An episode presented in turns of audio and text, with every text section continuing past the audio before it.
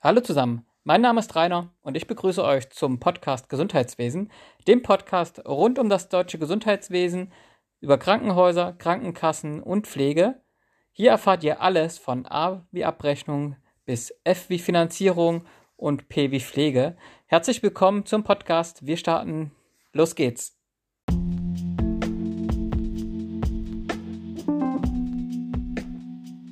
In der heutigen Folge möchte ich etwas dazu berichten, wie verrückt die Auslegung des OPS 898D, das heißt die Kinderintensivmedizin, denn ist. Denn diese wird auch im Rahmen der OPS-Strukturprüfung nach 275 DSGB 5 aktuell durch den medizinischen Dienst geprüft auf Anmeldung der Krankenhäuser und nur wenn das angemeldet ist, kann man es im nachfolgenden Jahr abrechnen. Das hat natürlich äh, extreme Folgen, wenn man diese Prüfung nicht besteht. Ähm, natürlich ähm, möchte ich darauf eingehen und nicht nur darüber möchte ich sprechen, sondern auch, wie die entsprechenden Auslegungen des OPS unterschiedlich sind. Das ist für heute das Thema. Ich bin gespannt darauf, was hier eure Meinung dazu ist und wie ihr das auch für die Gesellschaft und für die soziale Versorgung oder die gesundheitliche Versorgung der Gesellschaft ähm, empfindet. Von daher lasst euch überraschen, wir hören uns in den einzelnen Details.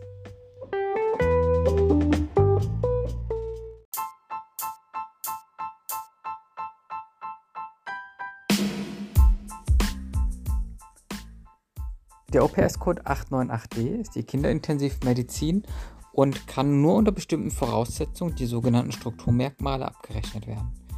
Wenn diese Strukturmerkmale erfüllt sind, dann darf dieser Code abgerechnet werden. Dafür müssen nach dem Paragraph 275d entsprechende eine Prüfung durchgeführt werden. Der medizinische Dienst muss die Einhaltung dieser Strukturmerkmale über drei Monate aus der Vergangenheit prüfen.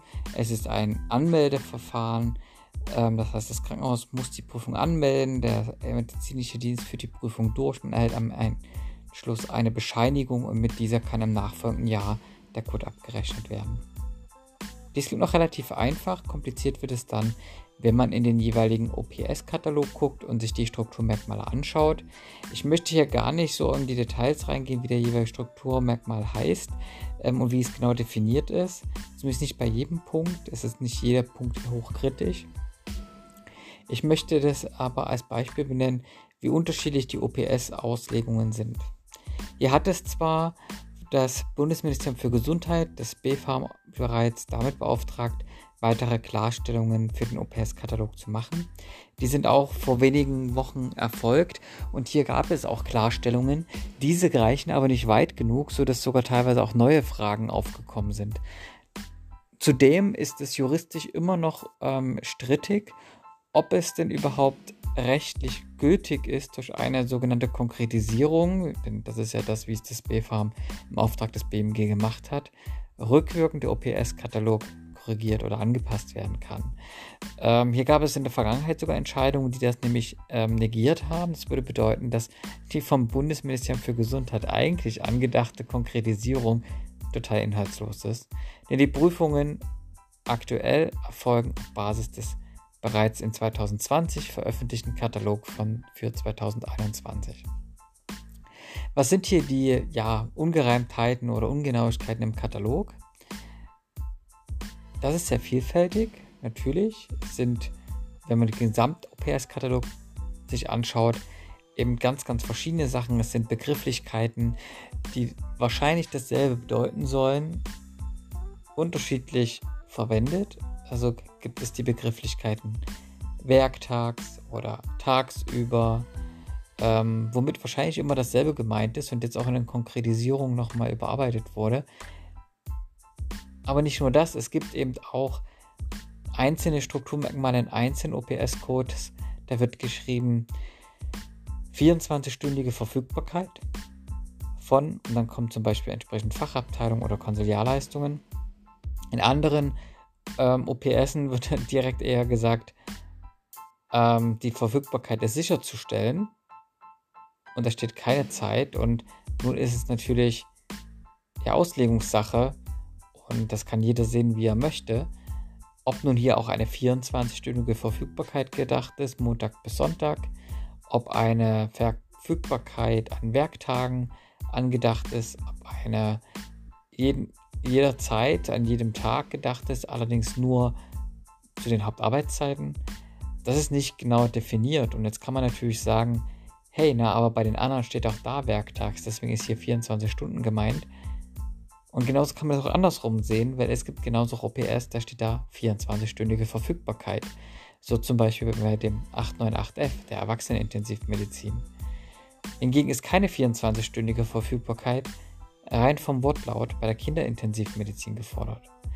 Würde aber in diesem Fall bedeuten, denn hier legt der medizinische Dienst es sehr wohl nach einer 24-stündigen Verfügbarkeit aus, dass zum Beispiel die Neuropädiater, die Kinderkardiologen, die Radiologie mit Erfahrungen in der Befundung von ja, Sachverhalten mit Kindern und so weiter rund um die Uhr vorgehalten werden müssen, in Zeiten, in denen niemand vor Ort ist, zumindest mit einem Rufdienst, der auch so sichergestellt ist, dass innerhalb von 30 Minuten jemand da verfügbar ist. Das klingt natürlich schon mal extrem anspruchsvoll. Ähm, und wir können das nochmal weiter denken, denn es ist noch viel, viel anspruchsvoller.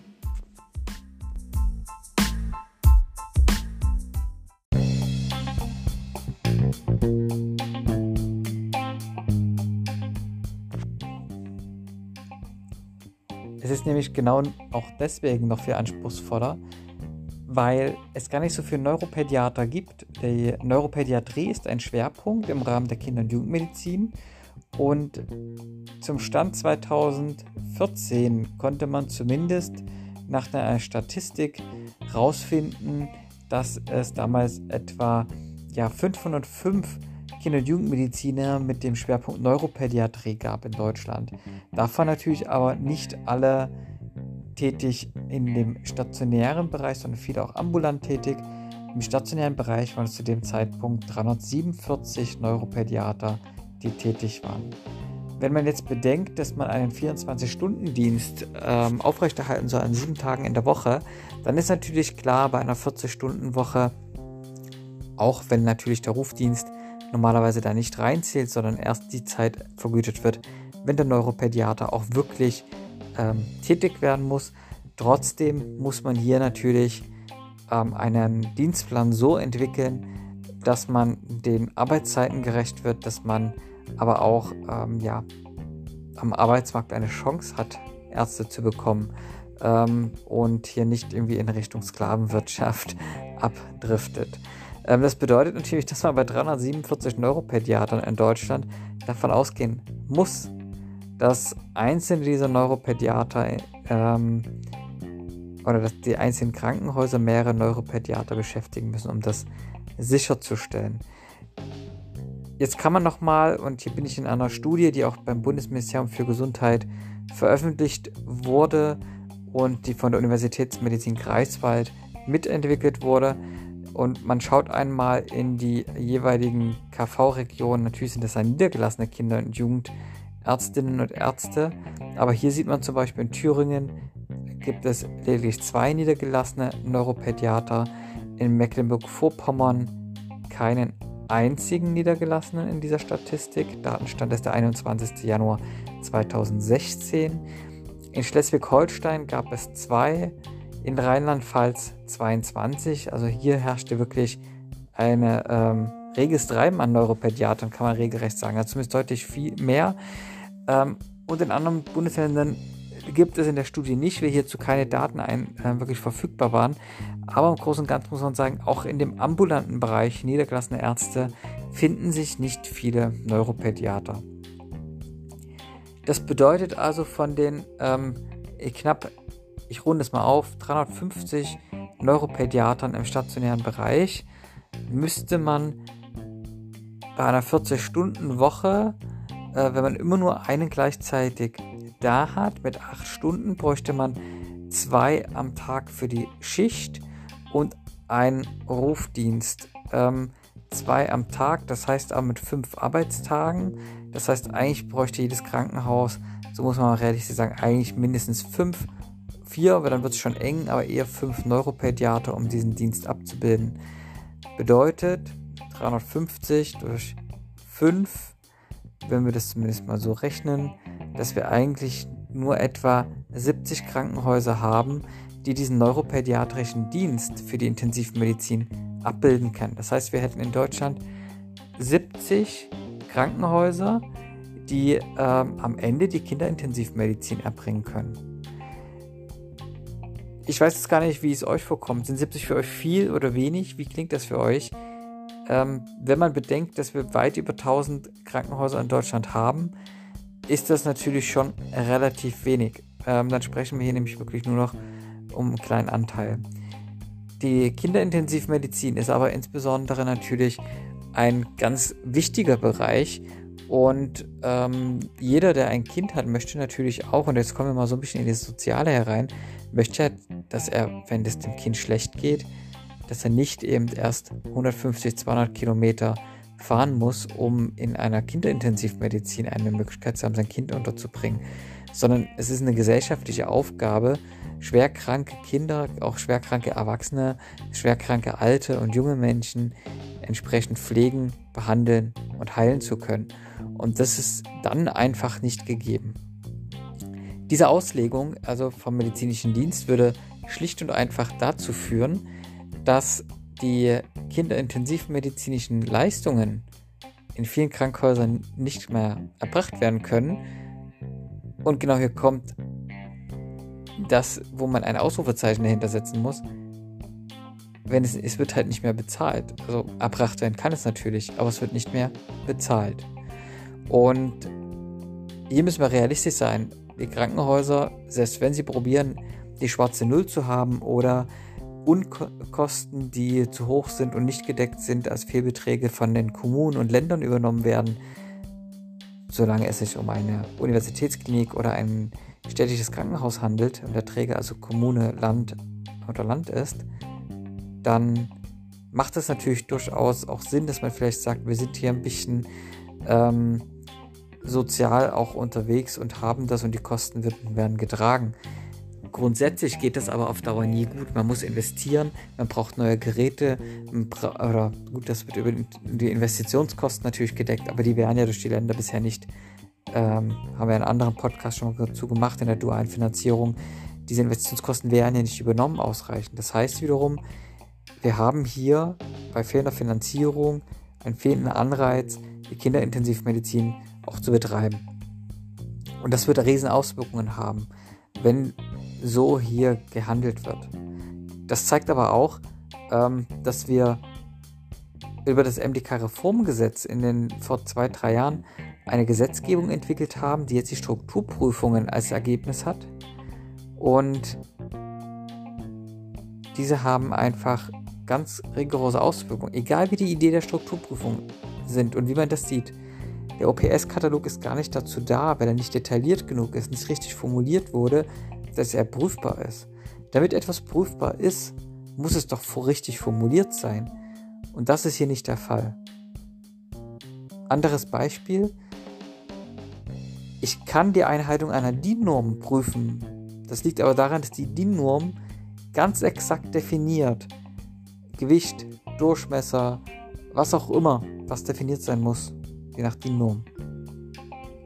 Ein A4-Blatt kann ich prüfen, ob es ein A4-Blatt ist, weil ich genau die Seitenlängen und die Breite kenne. Ich kann alles prüfen, was definiert ist. Die OPS-Kataloge und die Strukturmerkmale da drin sind nicht genau definiert, sind daher nicht prüfbar. Und nun bewegen wir uns mit dieser Entwicklung und mit diesen Gedanken, die hier das MDK-Struktur, äh, die MDK, äh, die, äh, die MDK-Reformgesetz hatte, bewegen uns in einen Zustand, der die Krankenhäuser noch stärker kränkeln lässt, bestimmte medizinische Behandlungen am Ende dafür sorgt, dass sie nicht mehr finanziert werden und nicht mehr erbracht werden können, über kurz oder lang. Und das wird dramatische Auswirkungen haben auf das gesamte Gesundheitssystem in unserem Land, über die Bereitstellung von anderen Leistungen an Krankenhäusern, aber auch, weil natürlich wirkt alles miteinander zusammen und ähm, nichts ist als Fachabteilung einfach mal so einzeln zu sehen. Wir werden also hier richtig große Auswirkungen noch im nächsten Jahr spüren. Ja, das vielleicht mal so ein kleiner Einblick aus der Praxis und ein kleiner Einblick da in die Zahlen, wie auch da jetzt die Strukturprüfung, was das für rigorose Auswirkungen hat, am Beispiel der Neuropädiatrie bzw. Voraussetzungen Neuropädiatrie für die Kinderintensivmedizin. Mich interessiert äh, mal hier wieder eure Meinung. Nutzt den Link, um ähm, direkt auch eure Meinung mir kundzutun. Gerne kommentiere ich oder antworte ich darauf dann auch im nächsten Beitrag. Wie seht ihr das? Ist das MDK-Reformgesetz, sind die Strukturprüfungen ein guter Bestandteil, um höhere Qualität zu sorgen? Oder ist es, so wie ich es hier dargestellt habe, ein sehr einseitiger Werk, der eher dafür sorgt, dass unser medizinische Angebot in Deutschland dadurch zerstört wird?